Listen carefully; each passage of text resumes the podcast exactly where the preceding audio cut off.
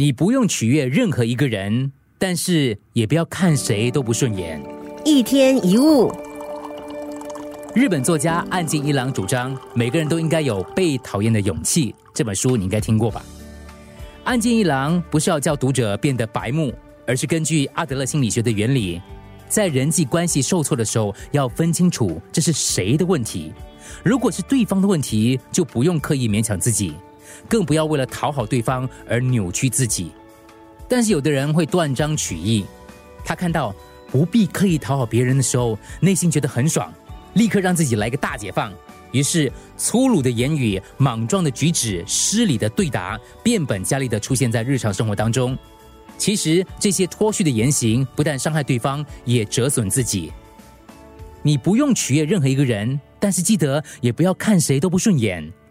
如果是你的年纪越活越大，在人际关系当中还是不断的冲撞，把人生的道路越走越窄，你还自以为是的说：“哎呀，朋友再精不在多。”很快的，你就会让自己步入与天下为敌的绝境了。这时候的朋友人数已经不是精或多的问题，而是可能四面楚歌，根本连一个可以信任的朋友都没有。唯一或唯二，少数一两个还愿意跟你打招呼的人，是因为他们修养好，不是因为你个性好。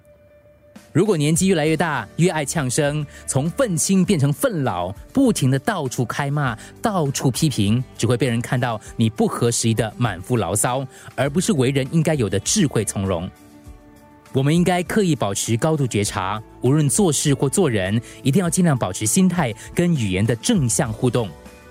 年纪越来越大，生理功能越来越退化，心智跟灵性一定要逆势成长，否则整个人就暮气沉沉。